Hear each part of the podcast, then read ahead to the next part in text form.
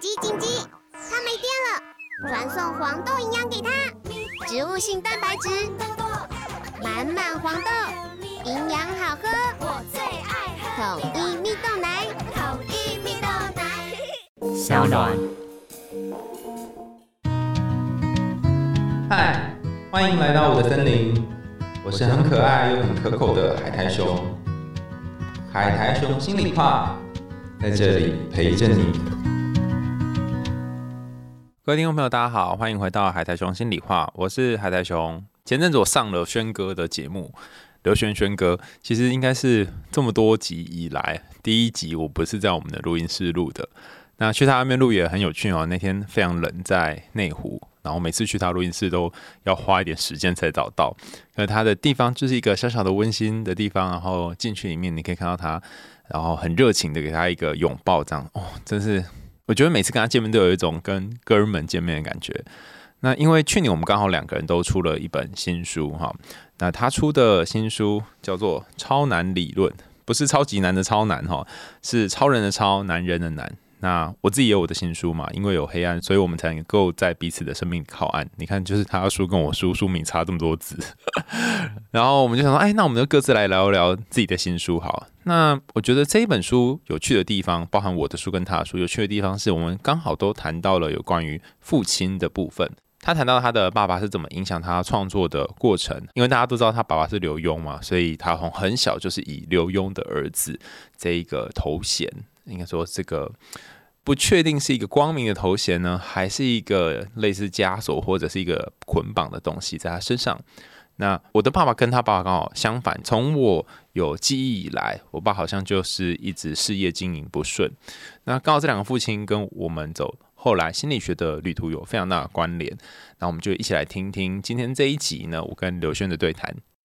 我们活着是为了什么？我觉得这个大在问呢。一直是我们这个节目里面常常在问我们自己的，而在我们这个节目也将近两百集以来，透过与各种不同的人士的对谈，我们也获得了各种不同的答案。总之呢，我们发现其实每一个人都一直不断的在思索、在寻找，甚至在改变。那有一些老朋友来过我们节目超过一次的，在第二次来的时候，你会发现他们跟上一次又不太一样了。嗯最近我才访问过的尤鸿文咪咪，啊，当然第一次虽然大家都没有听到，因为我是电脑宕机，所以第一次都一直没有播放出来。但从第一次到第二次，经过了过去的三年的疫情，又发现我们两人都有了更多的改变，似乎变得更自在了，也似乎变得更温柔了一些。今天的这位朋友呢，我跟他有好几面之缘，就最早也是透过一些。呃，心理相关的一些朋友来认识的，我们也曾经好几次有一起直播过，我有访问过他，还访问过我。我一直非常欣赏他，因为他从年纪很轻的时候就立志要推动心理学，所以他不但是研究心理学，而且他也尽量的把心理学的东西尽量的变得白话易懂。那从一开始的时候，他写了很多爱情相关的文章。呃，因此呢，也很快速的建立起了他是一个爱情专家的人设。但在其中呢，他也一直想要问我自己是谁。那最近呢，我看了他的一本书，就是去年出版的《因为有黑暗，我们才能在彼此生命里靠岸》。那在这本书里面呢，他也说，他终于开始越来越能够坦诚的来面对他自己。那今天我想要跟他。刚好有一个机会，可以我们两人就一起坐下来，两个一起都非常类似的学心理学，有着学术的背景，也希望可以把学术的背景 somehow 拿掉，然后用一个比较白话的方式在跟大家沟通，来帮助大家可以过更好的生活，并且帮助每个人能够认识自己，而在同一个时间，我们也在认识我们自己，还有我们彼此。让我们欢迎海泰兄。Hello，轩哥，呃，空中的朋友，大家好。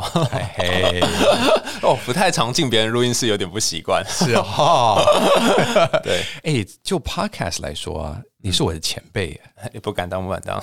真的，从之前我一直常常都在骑脚踏车的时候会听你的这个节目，嗯。啊，然后我那时候我心里想说，哎，我也也应该要做一个 podcast 的节目。嗯，然后你看，我们今天，然后这也是你第二次进来，我到我这个录音室了。对，嗯，上一次我们聊的很开心，很多很多学术的的的的一些议题，对，很多的 term，对，这所以我觉得这个是我们今天也可以这么做，但我们并没有设限。嗯，呃，我们两人。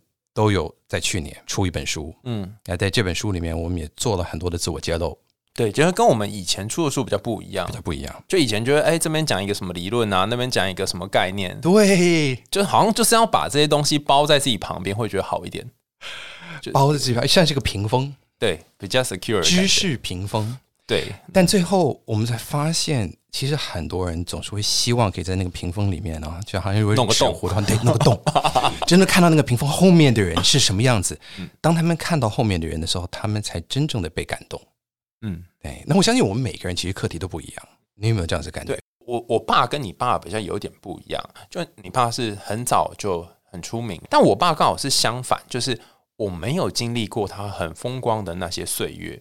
就是我有印象的时候，就开始他就有一点呃，不论是生意上啊，或者是呃，本来他还在美国、台湾飞来飞去，就是经营很多的他自己的事业。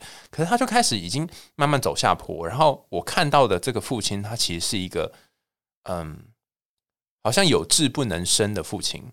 然后我有印象的时间，他都在生病，就几乎都在生病，就是呃中风啊、癌症啊，然后常是卧病在床，然后需要我妈妈照顾。所以，我跟你的呃有一个点很像，但是那个像的方式又不一样。就是我发誓不要像我爸这样，但是我是发誓不要像我爸一样没有用。你是发誓不要像你爸一样变成工作狂。对，然后我就觉得好像家人身上就是会有一些东西会影响你，而且他那个影响是很漫长。比方说你在很多每次呃节目啊，或是书，在这本也有写嘛，就是说你小时候你爸不是帮你拍一个照，然后。你就会觉得说他是把你当成是写书的，嗯哼，对的题材。那这件事情到现在已经隔了这么多年了，你再看会有什么感觉呢？因为你里面其实没有讲到说你现在的想法。嗯嗯，我呃，其实最近我才跟他分享这件事情啊，你从来以前都没有提过吗？我都没有提过。然后因为写了《超能进化论》，我有一次我就跟他讲，我说：“哎，老爸，你知道你还记得那次？这因为微微下着小雨，我记得，所以那个叶子非常湿。”我爬上那个梯子，那梯子也滑滑的，然后他就跑过来。我本来以为他要给我扶梯子，结果没有，他冲进去房间里面，然后就拿着他的相机出来。那时候还有那种大大的，你知道单眼相机。现在就不用直接拿出手机就可以拍。对，但那个年代，其实他是特地的。对，就在我那边，就是就在我后面，在里面拍。那我当时呢非常生气，我就拿着那个叶子，就大把大把的往地上啪这样子狠狠的甩。嗯，我一直不愿意转过来。嗯，然后他还叫我说：“你转身。”我就不愿意，我就一直背对着他。哦，那是你那时候唯一可以抵抗的方式。对，因为你不可能抵抗，说你不要把我写在书上，不可能。嗯嗯。所以多年之后，我最近我就跟他提到这件事情啊。我说：“老爸，你记得那次吗？”他就记得啊。我说：“你知道吗？其实我一直很独揽。嗯，你这样子，因为那时候我觉得我做这件事情就会被你写成文章。”他可能对我来说不是什么大不了的事，他就是帮忙家里面做一些家事，但是要就要被你写成一个光明正大的一个教育理念。哦，然后我说，而且那个时候你你你就是要拍照，就是。然后他回我说，他说，可是你没有想，如果我当下我不拍的话，就没有那张照片，大家都记得那张照片。我后来想，其实他也没错。为什么？他其实也没错。为什么会没错？因为你想，我们现在我们有多少人吃饭之前先让相机先吃，嗯，对不对？对，我们随时都在记录。我们已经把我们的记忆 outsource 给我们的手机，对，而我们的手机呢也会适时的提醒我们一年前、两年前发生这这一天发生了些什么事，嗯。但是在这个同一个时间，它其实会提醒我们。嗯，那坦白说，如果他没有把那件事情写下来，如果他没有拍那张照片的话，其实那件事情早已经被我忘记了，一定是忘得一干二净，所以它根本就不会存在在我的记忆当中。对，所以就某种方面，它其实重新建构了我的记忆。嗯，那就这样子来讲的话，OK，我说，嗯，你当时虽然我当时是对你是很不高兴。那我现在我也说出了这件事，那我把它说出来了，我也就过去了。你这么多年来，我也就过去了。我说隔了这么多年，你爸也没有觉得他当初做了一件错的事。你要我爸道歉，啊，门儿都没有。哎，不过你父亲，呃，以我所知，其实是非常严厉的。嗯，他那个骂是非常可怕的。比方说，我会我会坐在我的书桌旁边。那我家的房间比较特别，就是他我房间旁边有个窗户，就像这边有个窗户这样，打开之后呢，就是客厅。它是直接可以从客厅看到房间里面，就这个设计其实本来就已经很没有隐私了。那另外是我爸他常常会在我读书很认真的时候，突然把窗户啪打开，然后就叫我的名字，说你什么东西没弄，什么东西没洗。那自此之后，我只要一直听，只要听到我的名字，我就会从椅子上面吓到跳起来。那这个就是一个非常。强烈而鲜明的记忆，就像你刚刚说的嘛，那个在屋顶的记忆，它就是一种那个时候他拍的这张照片会记起来。爸，这个开窗户也是我的一个闪光灯记忆，就永远会记得那一幕。听说有一次，还是因为你你好像把什么卫生纸放在你的什么口袋口袋里面，对，那时候都哦，我记得那时候好像有个规则是什么，上学要带什么手帕、卫生纸之类，就放在口袋里面，有时候就忘记拿出来，然后整个。呃，洗衣机里面都是卫生纸，他就会非常非常愤怒，就是说，呃，你为什么就是每次叫你把卫生纸拿出来都不要这样？嗯，然后他就可能会很骂到，我觉得那个声音是，呃，他从我家的，我家住在二楼，他可以让整层楼都可以听得到，然后路过的人都会听，就会想说，哎，你们家到底发生什么事？嗯，那我以前一直不懂，说为什么我爸这么在意，那后来我我终于可以理解了，就是。就像你刚刚理解你爸的那个路线一样，我去站在他的位置去理解的时候，我好像而且真的要等很多年。看你是这几年才跟你爸说，就是我等到他过世，我爸后来过世了之后，我才知道为什么会这样。就你要想想看，一个可能中年的时候就开始有很多的不顺遂，然后又生病，然后他大部分时间都待在家里，然后他也大部分时间也都只能去做一些家务事，然后洗衣服是他每天最重要的事。可是我等于破坏了他最重要的一件事，所以我如果站在他那个位置去想，就觉得哦，那是多么对他来讲多么大的一个就是不尊重。嗯，但是那时候我可能不会这样想。当时那个时候的你，当然没有办法去这样想。嗯，不过我们去想说，我们每一个人都有我们所谓的控制领域或者控制范围。嗯，哎，那像这样子的一个，我是可以理解，我们当然都是可以理解。这些也都是，嗯，你觉得多少是因为你自己后来学了心理学，给了你这个 perspective，还是因为你自己的个性，你自己慢慢悟出这个道理？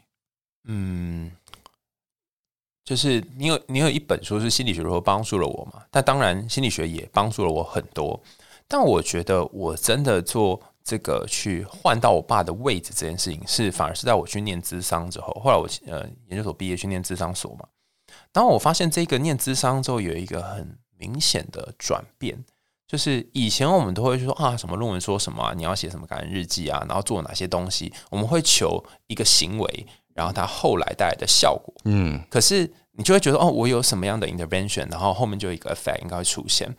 但我觉得智商在做性法有点奇怪，他不是去看这个呃因跟果，他是看这个 process，就是说你不一定要做什么，你就是去停在那里。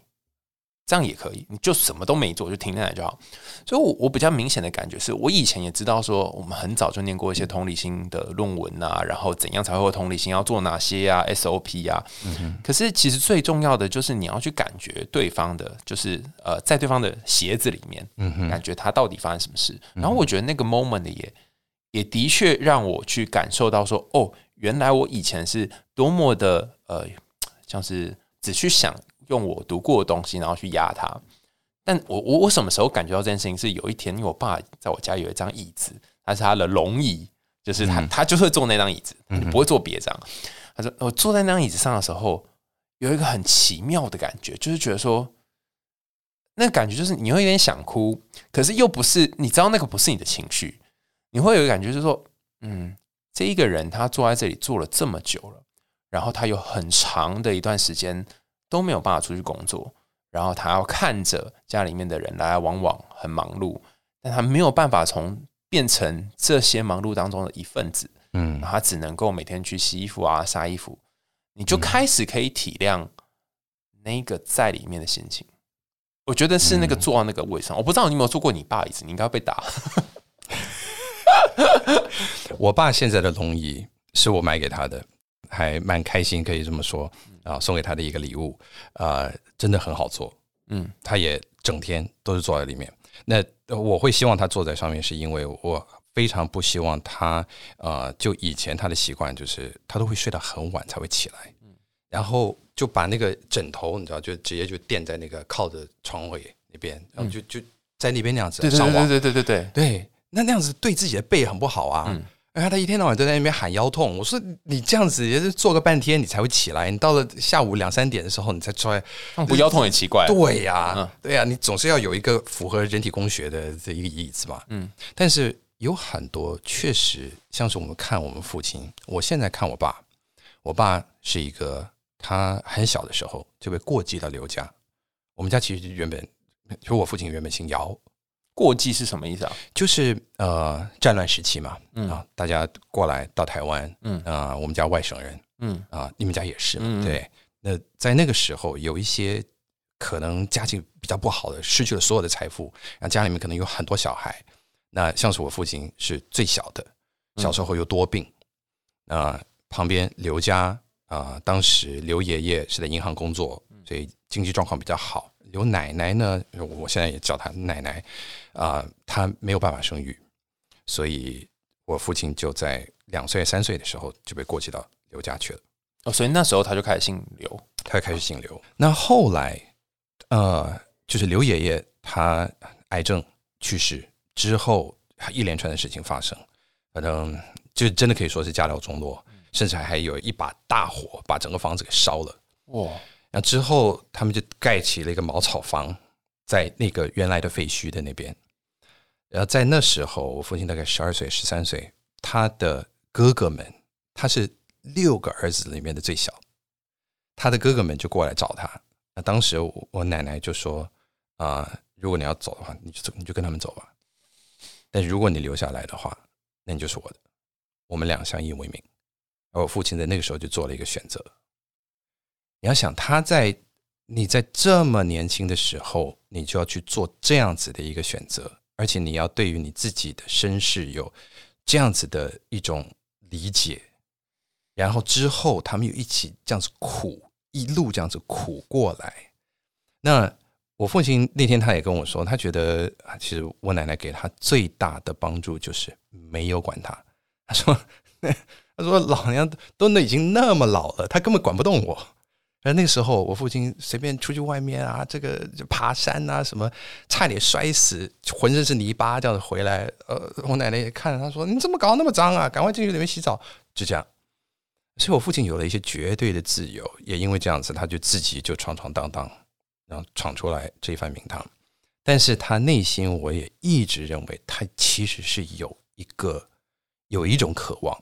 所以他在他的画作里面有很多很多都是在画，比如说一个父亲在牵着一个小朋友啊，然后在一堆芒草之中，在一个夕阳，或者是一个呃晚上的月亮，那就一只孤鸟飞在天上，底下就是一些一堆丛林，嗯，你可以去想象那个那个意境。其实我父亲的心里面是有这个，他其实是有一种孤单跟寂寞在里面。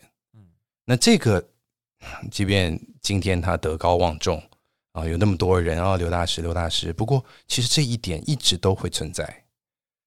嗯，我们都学心理的，我们都知道，因为这个东西是你最难去真正去和解跟化解的，也就是我们内心的那些点点滴滴。因为在某种方面，它也成就了我们是谁。嗯嗯。但就像是你在你自己的书里面的那个自序里面，你提到 Joseph Campbell 的那那句话，我也非常非常喜欢。Joseph Campbell 说，在你最害怕的洞穴里面有属于你的宝藏，对，有你最想要的宝藏。嗯，呀，我非常喜欢那句话。嗯，It's very true。我们每个人终究其实都是必须要去面对那个我们自己最害怕跟失落的那一个点。因为我记得我们在学心理治疗的时候，都会说啊，你你如果对你的家原生家庭，就是家人对你的一些影响啊，然后你很难放下的话，你你可以先不要自己放下，你可以先去去找你的上一代，还有上上一代发生什么事，就像你刚刚讲，就把故事串起来之后，你就会有一个，你不一定能够原谅或放下，会有一个新的理解，因为你谈到你的爷爷嘛，我我爷爷他他是那叫什么？他叫入赘。那个年代叫入赘，所以那时候是我奶奶他们家非常有钱，然后爷爷他就是入赘到我奶奶家，然后我爷爷那时候好辛苦，我记得那时候他是呃跟着呃国民党来台湾的时候，他那那那种时候还船难，嗯，然后在这个大海当中漂浮了很多天，他后来他是怎么得救呢？他是在看到海里面有一有一个就是妈祖的肖像。有个画，嗯，就抱着那个肖像，就因为这样，然后就被人家找到，所以那幅画像现在还放在我们家，就是那个佛堂上面。对，然后他就是就也真的就这样苦过来。然后小时候就是我爸在就他的生长环境当中，就是他是我爷爷跟我奶奶亲生的小孩，嗯，可是我叔叔不是，是领养来的小孩。你就可以知道说，哎，他们两个的位置就是有点微妙。嗯，就是有一个人是爷爷奶奶生的，有一个人是领养小孩。那为什么要这样呢？因为当年本来想说，就是一个可以跟我奶奶姓入赘的意义，就是一个跟女方姓，一个跟男方姓，然后一个就跟我爷爷姓，这样两边都可以有子嗣这样。但是那时候不知道为什么，就总之没有生下两个，所以只生下了我爸之后，所以只好再去领养一个。所以我的叔叔的姓跟我的姓是不一样的，本来应该一样就不一样。然后我爸在这个家庭里面长大，他就是一个我觉得比较像是少爷的人。就是因为他的位置就是很像啥，所以他就是蛮多时候都养尊处优啊，然后都过得很好啊。然后最后他要创业的时候，他觉得，哎，我奶奶应该要给他钱啊，但是没有，他因此而觉得非常的生气，然后很很恨我的奶奶。然后到他生病的晚期的时候，才稍微跟我奶奶有一点点和解，就是哎，两个病人可能感觉就是有点类似惺惺相惜般，他们很长的时间都没有一起住。所以我再去回想我的。我爸的小时候这些成长经验的时候，我我就三号可以了解说，哦，这就是为什么他他比较没有办法拉下脸来做一些事情，嗯，因为他的位置就是在那里，他就很习惯这样。就像你刚刚说，你爸，我觉得有些时候爸爸的爸爸，呃，不论他在或者是不在，都对你的爸爸形成某些影响，这一定会。然后这个影响才会带到你自己是爸爸的时候。对，你你在讲到的这种 intergenerational 的的这个 transmission，对这个，又是当我们在学习这个 family dynamics，就是什么家庭动力、家庭动力，对家庭动力、家庭关系，我们的确我们会要把这个这些族谱的东西，把它整个 mapping 出来，嗯，然后会发现，确实一个成员的进入或者是离开，如何去改变这整个系统里面的这个运作，嗯，而我们每一个人。多多少少，其实即便我们自己没有经历过这些战乱啊，我们没有经历过这些，但是我们也都期待了一点这样子的记忆。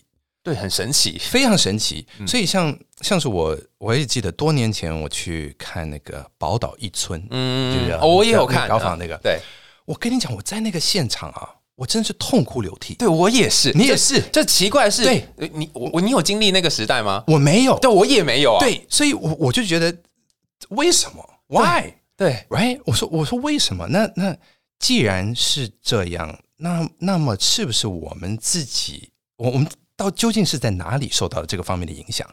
对，当然，在我自己的这个状况之下呢，我们全家又在进一步的颠簸流离的，又跑到了美国去。嗯，对我，我奶奶也跟我一起移民到美国去。嗯，那她原本你看，本来想说是隔几年就会再回去了。嗯。结果就一直就待在这儿，发生了这么多事情，然后又跑到了人生地不熟的现在。那时候为什么你们举家，你爸在这边也混的也算不错，为什么他要到美国去啊？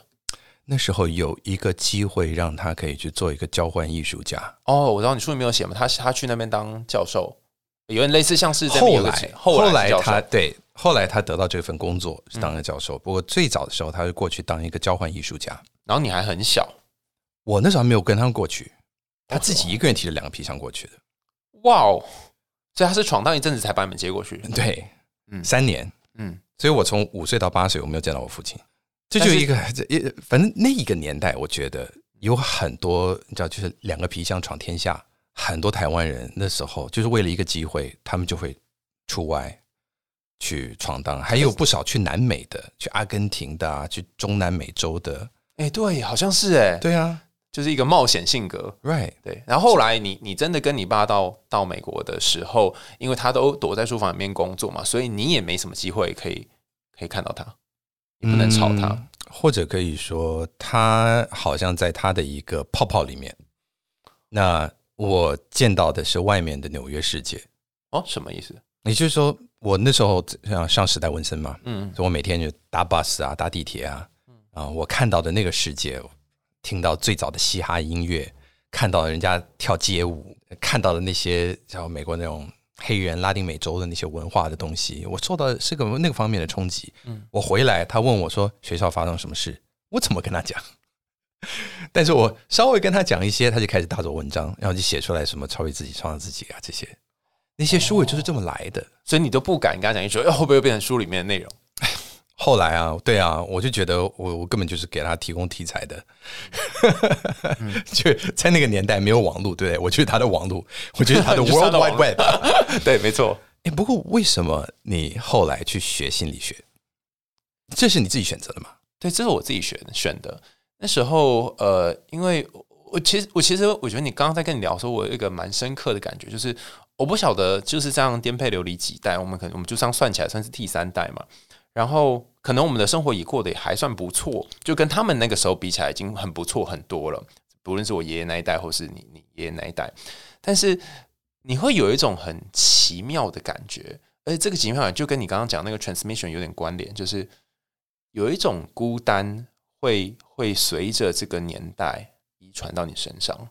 嗯就是呃，我爷爷有一个孤单，是他他从大陆来台湾，然后他差一点就死在海里，然后他在这里是没有兄弟姐妹孤单。嗯那我爸有一个孤单是，呃，面对因为我爷爷跟我奶奶讲的语言是很难通的，我就觉得很厉害，一个讲台语，一个讲山东腔的的那种话方言。你说，我觉得我我和其实能够听懂爷爷话非常非常少，哇但他们这样一个沟通，我是觉得很强悍。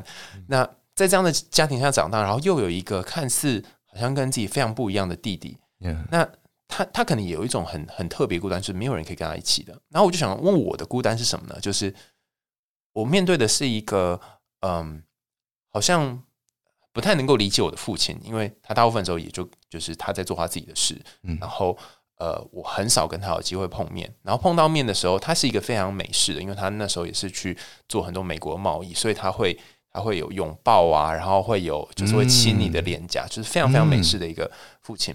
但是你又觉得这个人跟你隔好远，就是你也不知道要跟他讲什么，然后你就会跟其他的男生之间形成一种微妙的距离感，或者是孤孤单的感觉。然后我就想说，我有没有可能可以去知道有什么样的关系是稳定的，然后不会不见的？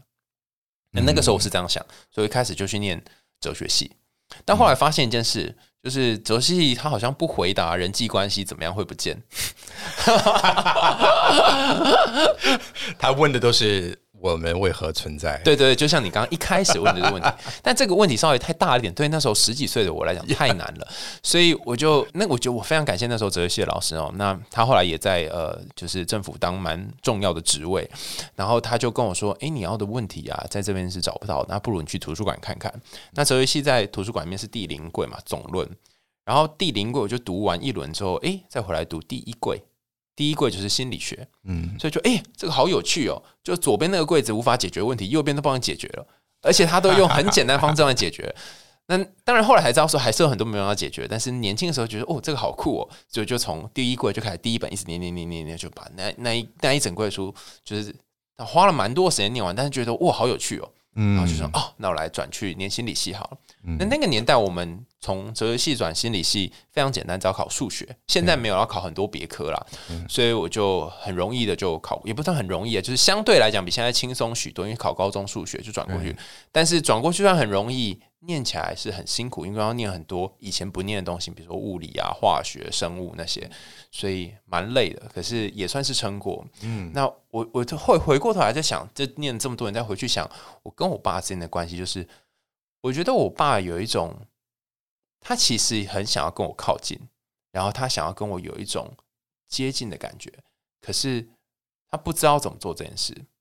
那我怎么去呃 verify 这件事呢？是他过世之后，有一天我妈在整理他的遗物，然后我妈是呃面对过世这件事，就是有两种类型嘛，有一种她就是很快速把遗物全部都整理干净，另外一种就放那里，然后永远都不敢动它。那我妈是属于第一种，她就把东西整理整理，然后准备要丢的时候，她看到一整袋，就是以前那个年代会用钢笔写的信，然后哦，我我爸有一个美国好朋友叫做 Paul，然后他就会写信给 Paul，每一每一个月都会写，所以厚厚一整箱都是他英文的信。嗯然后小时候更不能看懂，因为他是写那种花式的草体嘛，对，就更很难看懂。那长大之后稍微可以看懂一点点了哈，所以我就把它打开来，我就随便挑一封打开。那第一封信就是他就写说啊，亲爱的 Paul，我在台湾怎样过怎样啊？然后最近生意如何如何啊？中国道那边贸易怎样怎样？然后说跟你讲个好消息，就是我生了一个儿子。嗯。我看我真的看到那一行就飙泪，你知道吗？就是你可以看到一个父亲，他以好像以你为荣，然后他就说这这多可爱啊！然后小时候就是他用英文写，他就说他就拿他呃，在我们有一个活动，他要跟 Paul 介绍什么叫做抓周这个活动，对，有一个活动叫做抓周，然后他就去拿了一本英文字典、百科全书之类的东西然后拿在手上还拿反，就是我小时候还拿反，然后他就说，嗯，就是感觉就是个读书人，他非常开心，就是生了一个这样的小孩，然后就跟 Paul 讲这件事。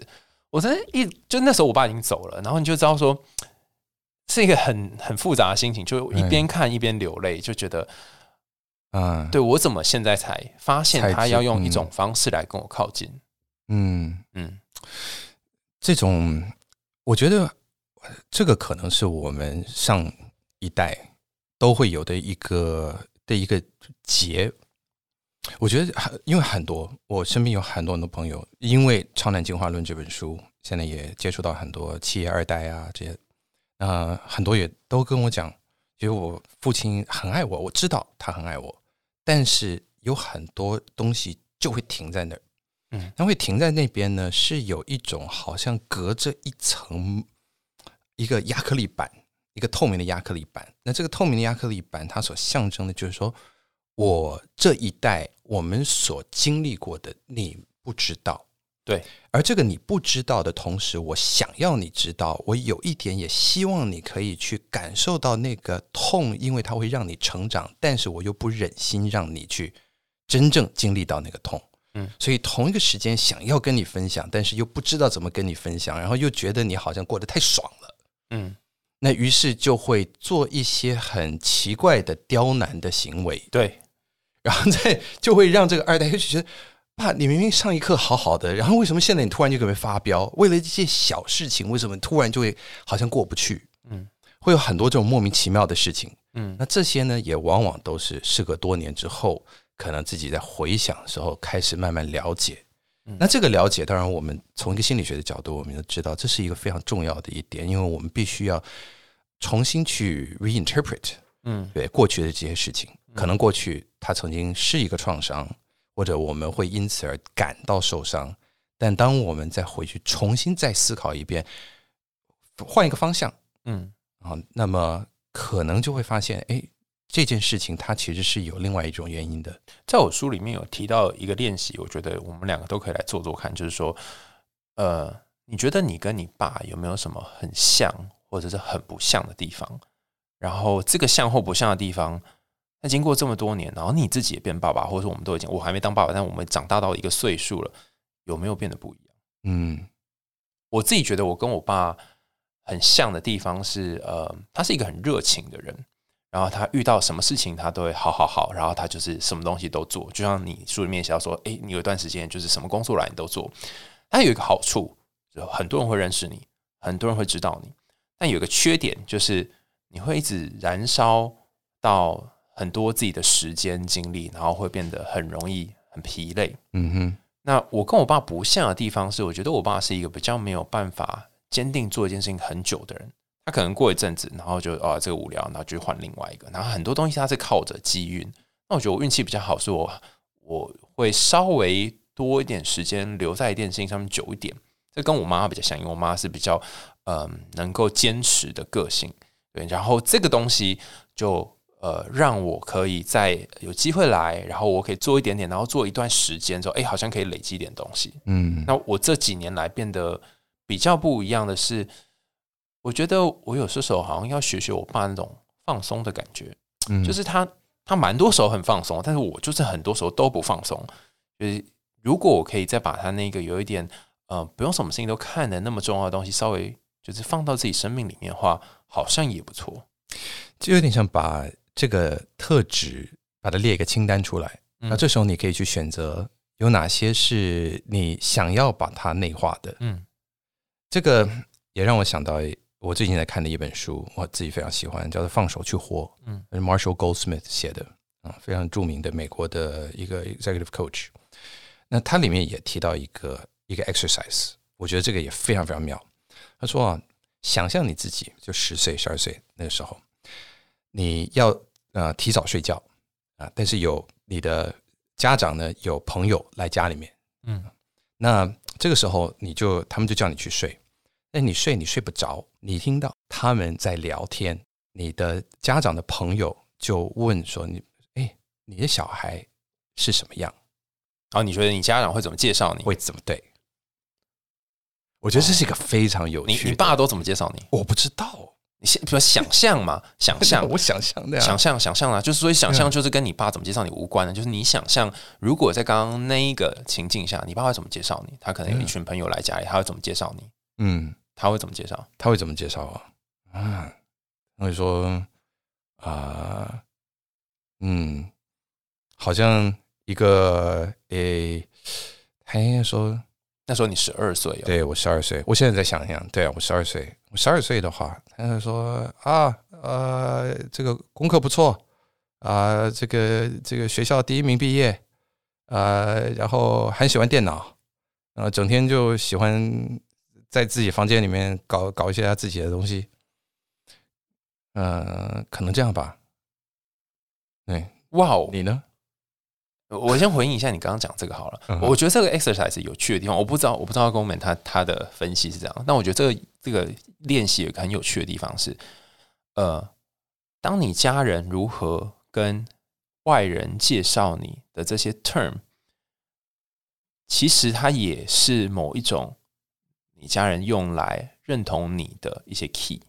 比方说，他就会用哎，功课很好，第一名毕业，对，然后还有一半就是很特别的，一半是在于，就你刚刚讲这么短的句子里面，你可以看到你爸跟你有一个像的地方，就是你们都会关在一个地方做事。嗯那我在想，嗯我爸会怎么描述我呢？嗯，好像也会讲一样，他会讲，他会也会先讲功课很好，然后呃，他可能会说，我我妈可能会讲一个，就是跟你有点像不太一样，他会说，呃，我家小孩就是回来就好像捡到台语哦，回来像捡到，然后出去像丢掉，对，就是这跟跟你爸那个浪荡个性有点像，就他会讲这个，然后嗯嗯，会讲一个词是，就是他他会说我跟他们之间没有那么多的情感连接，就是说他好像台语叫做有时候啊，这个这这音啊嘎嘞切心呐，就是说他好像没有那么多情感的连接，所以你会有点心寒。啊。他们会这样介绍。但在大部分的时候也会讲一些好的，嗯哼，就是功课啊，然后表现不错。对，嗯，他们通常都一定会，就说呃包一些，但也贬一些嘛。对，对。很神奇。对对对对，嗯。嗯，但但我觉得这个包跟贬，就是当我们因为我们不晓得他们真的说了些什么，嗯。会说些什么。哎，不过 in your case，嗯。其实你回去翻那些信书，你就会知道。嗯，就他还是很 proud of you。我相信，我相信你父亲一定是 very proud of you。嗯，嗯，你觉得以他现在看到现在的你，他会很开心吗？嗯，我记得我我我不知道，就是因为我们两个爸爸蛮不一样。因为我爸他在晚年就是要走之前呢，他有一段时间就是他会一直跟我说，他觉得他人生有很多事情没有做，然后他会觉得他好像就只有到这样子而已，所以他会把一些期望放在你身上。就我们会说，小孩是家人的延长嘛，就是你去做某些事，然后呃，就能替代我做这样。然后呃，他他常常会就真的挂在嘴上说“我以你为荣”，但是他说我以你为荣的时候，你有没有进去呢？又是另外一回事。你就会觉得说，真的吗？真的是这样吗？嗯，你就会开始有点怀疑。嗯哼，那你你爸是是也会这样讲，还是他从不讲？他从来不会说我以你为荣。我的我我还记得我那时候，我得了我是演说家的那个总冠军，那时候，然后他反正就在那边，他他是以半开玩笑的方式，他说啊，儿子没白生。哇哦！我真的我把他当笑话，因为我就觉得 OK，他或许真的说不出那样子的一句话，说是儿子我以你为荣，因为那实在太肉麻了。所以对于他们那个 generation 来说，可能我就说儿子没摆上，就是那那个已经他最高的那个，Yeah，就是 You know highest highest praise，他没他没有别的词了，就是到这儿而已。对，哦，对，好像是这样哎。不过你看，我觉得其实我们在做的很多的事情，就像你你刚才讲的，其实心理智商，嗯，我们很多时候我们也不是一定要告诉对方说的，哎，你现在是有什么样的状况，嗯。我们只是静静的让事情待在那儿，嗯，但是给他那个时间跟空间，事情会慢慢沉淀出一个意义出来，嗯，而且这个意义也会随着岁月而改变，嗯。重点是你有没有给自己这个时间去重新去 revisit，嗯。我觉得其实智商最大的效果就是你每一个礼拜约好了，你就是要到那个那个地方，你要去分享，你要去给你自己这个沉淀的时间。嗯，而大部分的人在忙碌的生活当中就是不会这么做。嗯，所以它有一个很大的疗效，就在于我们给自己的这个空间，而平常我们是没有的。而且其实这个这个空间它不是只有你一个人，它是有一个人陪你。就像你在《超难》这本里面也谈到说，其实你搞老半天，发现哦，那些有的没有的理论，其实最重要就是陪伴。嗯哼，如果你真的跟这个人有在一起做这个陪伴的过程里面，他会得到一些呃，你没有跟他陪在一起的时候，呃，更特殊的东西。而而且你你也跟我一样，就是常要很多时间都花在工作上嘛。你是怎么样？绕一圈回来，想到说：“哦，我得要，就是我也要花时间在陪家人。” Well，有很多的 day，我们的心里面都有很多的 day 啊，对不对？我们需要去做些什么？其实我们在今天录音之前，我们都有交换一些给彼此的问题嘛。嗯，我很喜欢你有问我一个问题，是你觉得成年男性最常面临的压力和痛苦是什么？嗯，我我我想了一下，然后我我找到了一句话。啊，他说义务，我们生活里面充满了一些 obligation，嗯，义务。所以义务的美妙之处在于它引导我们对他人的承诺守信，嗯，但义务的痛苦之处在于这些承诺与我们对自己所做出的承诺经常冲突。后面这句话有点不懂，意思就是说，我们其实可能在年轻的时候，我们自己会想要做个什么，嗯，我们想要什么，可能它是很模糊的一个东西。但当我们年纪大的时候，就会有很多的这些角色，你应该要扮演好这个，你知道这个角色，当个爸爸，当个先生，对，当个老师啊，学生或者职员或者 all sorts of things。那女生有女生的一套，我们男生有我们男生的一套。那就有很多这个东西。那尤其我觉得男人的文化里面，我们又有一个大丈夫一言九鼎啊，嗯啊，所以我们对别人的承诺，对这件事情需要做到。但是这些承诺，我们在想要去满足这些承诺的同时，我们有没有满足对于我们自己内心里面很久之前曾经种下的一些承诺？嗯，我觉得可以知道，像我们节目一开始说的，就是。呃，人生的意义是什么？可以知道你对自己的承诺，算是很幸福的。因因为我记得，嗯，呃，有段时间去，我那时候跟你分享，我去 Berkeley 时候，他们就会说啊，你你的梦想是什么？这件事情很奇怪，在台湾的文化里面，他不会问你，他不会问你说你的梦想是什么，都会说啊，你就是你长大要当什么这样。没有，他会说你要有梦想。哦，对，对，很很神奇。然后我就突然哎，这没有没有没有想过这个问题，所以我觉得要先知道自己要什么是。很难的。那因为你的这本书，我就开始想说，好哦，那我现在要是什么？我觉得，呃，可能十几年前没有想过，或是那时候觉得说，哦，我就可以写点书。哦，我想到我我十七八岁的时候，那时候大呃大一大二，我有一个很奇怪的愿望，我希望我的名字在上网 Google 可以被找到。嗯，那个时候我就有这个奇妙愿望。然后还有一个愿望是我希望我写的东西，我可以不用放我的电脑，我可以在网络上面就可以找到。然后后来就达成这个愿望了嘛。对。那达成这个愿望之后，我就想说，哎，那隔又隔了十几年，现在我想要什么呢？我觉得蛮奇怪，就到这个岁数就会觉得说，哎，好像我希望我也可以有个健康的身体，因为身体不健康，你每一天做的事情就变得非常的有限，体力很很很有限。所以如果问我说我现在梦想是什么，听起来好像很简单，但我觉得很难，就是有一个健康的身体。哦，我过去这一年真的非常深刻的体验到了这一点。因为我自己得了 COVID 之后，呃，有长达将近半年的时间，我有一种类似长新冠的一个后遗症。有一段时间，我累到我每天只能做一件事情。哇哦，呀，那你不会那时候很多的自我责备吗？就说你怎么会变这样？会啊，当然会啊，会很低潮啊，而且又不在当时又不太能够跟大家分享。其实就是《超难进化论》出版的那段时间，嗯。就是那段时间，我在打书呢。嗯，呀，那段时间哇，这个度日如年。不过还好，因为现在好起来了。那那段时间，你在每一天度日如年是怎么熬过去的？就是你就只能做一件事，然后有很多的 self criticize。对，先是 self criticize，然后后来当然也是要跟身边的一些人，就包括像我的 co-author Shelton，我要跟他坦诚啊，然后跟团队的人坦诚，我说：“哎，我最近真的状态很不好。”你们可能先要要帮我代打一些事情，嗯，哎，可能这个东西我没办法出席，嗯，这个访问我没有办法到，嗯，那你这样就麻烦你了，这样，哦，等于要放手，嗯，其实这很难呢，你要放手叫一些人去做是超难，我觉得，我觉得能够承认说，哎，我需要一些帮助，我觉得这个对于很多人来说是的确是需要一些勇气，但你一旦说出来。你会发现，哎，其实大家都很愿意帮忙。然后我那 co-author Shelton 他当时也说了一句话，他说 “No problem, bro”。然后他补充一句，他说：“我有一天也发生会这样，那那个时候我知道你也会帮我。”我觉得很多时候我们人与人之间如果有这样子的一种信任的话，有很多事情会好做很多。嗯嗯。结果我们这种控制感很强的人，就是经常会觉得说，我什么事情就要抓在自己手里做，然后给别人做就有点不放心，会不会做不出自己想要的样子？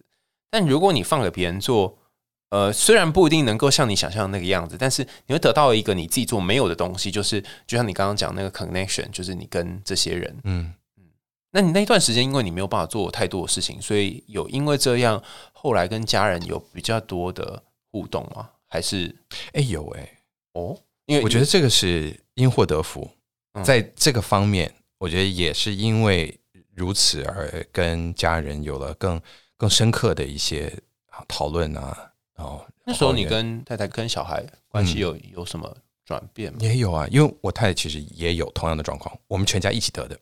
嗯，那小孩没事，但是我跟我太太我们都有。你说两个人都不太能做什么事？对对对对，两个人都有同样的的状况，而且那种晚上睡不着。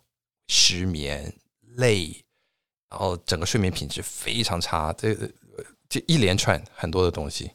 我一直说，我我现在在呃，你可以也帮我来介绍一下，因为我知道现在有很多在做长新冠研究的的一些单位啊。那我希望可以找医生跟心理师，可以一起来聊这个议题，因为我觉得这是一个隐藏的，很多人不知道，这是因为新冠而造成的一个后遗症。嗯，他们只是会觉得这是哦，我最近可能精神不好。嗯，对，但其实这是有一个的确的影响。嗯，我我昨天才看到有关于那个睡眠，嗯呃，就是国家地理杂志的的一个调查，它整个整本就在讲睡眠，然后他刚好也介绍到这两年来因为新冠你的影响，然后呃，第一个就像你刚刚说影响到睡觉的品质，然后第二个是也这这几年很多有关于新冠的研究是说。如果你在那个脑袋不是很清楚的这个阶段呢，工作可能会因此受到影响，然后你会待在家里，然后发现会有两群人，有一群人运气比较好，就像你这样，可能跟家人有更多的、更多的连结，然后有很多很好的感情。那另外一群人就会发展出更多的 violence，就是会有那种呃家暴啊，然后争执啊。所以另外这种就是它又又变成一种隐忧，然后它会累积，一直到后续影响后面的生活。嗯哼。这很难，这是一个呃隐藏的，但是非常确切的一个社会问题。嗯所以我也是觉得，现在我们已经进入到了疫情后时代了，那这些问题会慢慢的开始浮上台面。嗯那我们可以就是从一个可能社工的一个角度里面，我相信其实在第一线的他们一定会接触到这些。嗯那这些案子有多少的？如果我们是可以给予一个适时的一个 intervention，嗯或者一些教育的话，可以帮助大家重新去思考这件事情。嗯然后想说，哦，也许他真的他不是因为对方怎么样，或者是我的生活是怎么样，而是因为我的身体出了一个状况。嗯对，就像是心理一样，对不对？嗯心理有很多是我们可能内心如何去解读一件事，但也有很多是因为我们的大脑。，neurotransmitter 的问题。对啊，嗯对，但这两个是绑在一起的。嗯，嗯，我我之前刚好上一个课，他也是用正向心理学当基础，然后他有一有一次那个老师在上课的时候，他就说，诶，我们可以去想一下，COVID 它对我们的影响，很多都会想到负面的嘛，那有没有什么是正面的呢？然后他就给了一个，那时候我们上了一个呃活动叫做 Six Brick，就是用六个乐高的积木把它堆成一些东西，然后我们就堆了一个小小的门。他说、哦那个 COVID 就像是一个呃城墙，或者是像有一个小小的窗户，这样就是好像他把一些东西挡在外面，可是这个窗户让我们看到一些东西，所以他就问我们在场学员说，他挡了什么，或者是阻挡了什么，然后又有什么让我们可以在窗户里面看到啊？在场非常非常多的学员分享，那我觉得有一个让我印象很深刻的是，嗯，他的他的回答很妙，他说，呃，当我回到家庭里面去看我的妻子跟小孩的时候，我发现有很多的冲突，然后看起来是一个负面嘛，对不对？然后我发现我跟他们没什么话好讲，然后呃，这个没什么话好讲，也让我意识到一件事情，就原来这个问题已经存在非常久了，但我嗯从来都没有看到，所以从已经存在很久，但我没有看到，而我现在看到这个角度来看，它其实是一个蛮 positive 的结果，就是现在我看到了。嗯对，所以我觉得他稍微绕了一下，就说好，那的确有很多的争执，然后我也才知道说，我们诶可能要去一起 figure out 这些问题。然后老师问说，哦，那你有想过我们用什么方式来去去 figure out 这个问题？他说他跟小孩一起玩积木啊，然后玩不同游戏，他还知道说，哦，原来他跟他的呃小孩一个小学三年级，一个六年级。脱节了好大一截哦，就是他们在看什么卡通，在做什么呃游戏，有哪些朋友，他都不知道。然后他每天就是积极营在忙他工作，然后回家就睡觉，然后家里面事情都交给太太。然后他开始去接触这些东西的时候，他才知道说，哇，原来他们的生活跟我距离已经这么远了。他觉得难怪每次小孩就是放学都会先去找妈妈，因为爸爸没什么没什么好讲的就是太无聊了。然后他此时他陪小孩玩，有时候很累嘛，就是一个人要打两个的时候，对然后他也才感觉到一件事，这个东西不是说我们坐下来聊就可以感觉到，你是要亲身在现场。然后他还感觉到哇，原来平常是我太太做这件事，而且他不是都在家里面照顾小孩哦，他还有自己的工作，然后他一个人要回来应这些所有东西，然后他感觉到那个累是平常他太太在承担的时候，他有一天晚上就是抱着他的太太，然后就跟他说辛苦了。他其实就是很简单，觉得你辛苦了，他就看着他，然后抱他眼抱着他，然后就这样讲这几个字，然后他他来他太太就是就大哭，嗯。他已经很长一段时间都这样，嗯，然后他他太太就讲一句蛮好蛮好笑话，他说：“那我我希望你可以确诊久一点，这样你就可以知道说我都是平常在过什么样的日子。啊，也确实，我觉得这个这是一个非常好的提醒。你写这本书的时候，你有感觉到你的家人就是跟他们有不一样的情感上的连接嘛？就当你去改变跟他们一起骑车，然后或者是假日，Yeah, 有有不一样吗？因为好像里面没有特别讲到说哦，你们真的去做的时候有什么感觉 Yeah 比较讲到说你又做了这个改变。我觉得在写书的过程啊，你也知道，写书过程本身就是一个疗愈的过程，嗯因为你会做一个整理，嗯嗯，那在整理的时候，因为你要去选择那个文字，而你做的每一个选择，也就让你不得不去面对到这个东西，所以你去重新的去观察它，重新去筛选这一个回忆，跟你怎么去选择去叙述这个回忆，那在这时候，它就会更凝固你这一个方面的观点。嗯。对，嗯。所以就像是你的书里面，其实也是一样啊。嗯。对，你在自序里面你也说，呃就你写的爱情的书写了这么久，嗯。但你从来也没有真正去想到说是哦，我要写一个好像就是以自己啊为出发点的嗯这直到有一个朋友跟你说：“哎，其实你的文字，就算你不讲爱情，也很有温度。”嗯，所以觉得好像刚好有一个人，他愿意支持你，然后你做了这件事，呃，他就变成一个你可以呃稍微转个身的位置。他不一定一次就会变成好像很多人看或很多人喜欢，但至少他就是你开始可以跟以前做一点点不同的转变。那有些、有些、有些时候，它是需要点舍弃的。就是当你可以在原本的跑道上面继续跑，可是当你去转身的时候，你会失去一些东西，但是你有些东西也会进来。我觉得比较像是这个转换的过程。对，蛮蛮蛮不容易的。对，嗯，就像跟你说这句话的这位朋友，就是你这本书的总编辑。嗯，所以我们现在有了这本书，因为有黑暗，我们才能在彼此生命里靠岸。我我觉得这本书，当然这个我们见到了。不一样的海苔熊啊，一个更多面的，或者说是诶更愿意去聊过去的自己。就像我们今天，这个也是我们这几次碰面以来，我们可能最深刻的一次跟彼此的交流。不过，我觉得其实，在很多方面，我们的确我们走在同一条路上。对啊，然后我觉得看你这本《超然进化论》也有一个感觉，就是说，呃。过去有很多心理学人就在讲说，哦，我们男生通常会蛮习惯跟自己的伴侣讲心事，然后如果没有伴侣，就没有人可以讲心事了。对，就是因为我们男生之间关系就是呃打个球啊，或是喝个酒啊，就很少会有 task 以外的活动。但是有没有可能可以发展一些 role，他是可以和你一起去聊你们的状况，然后他不只是聊你们的工作而已。然后我觉得在在书里面我学到最大一点就是说。要去减少那些没有意义的饭局，然后那些每一个可能跟你联络的人，不论是男生还是女生，但是你你能不能跟他真的去谈到他的心理？然后那那段时间啊，even 可能是十几分钟、二十分钟，他就变成很宝贵二十分钟。但如果你跟我讲哦，你买了什么车啊？然后你有最近有什么丰功伟业啊？就好像过眼云烟，然后就不见了。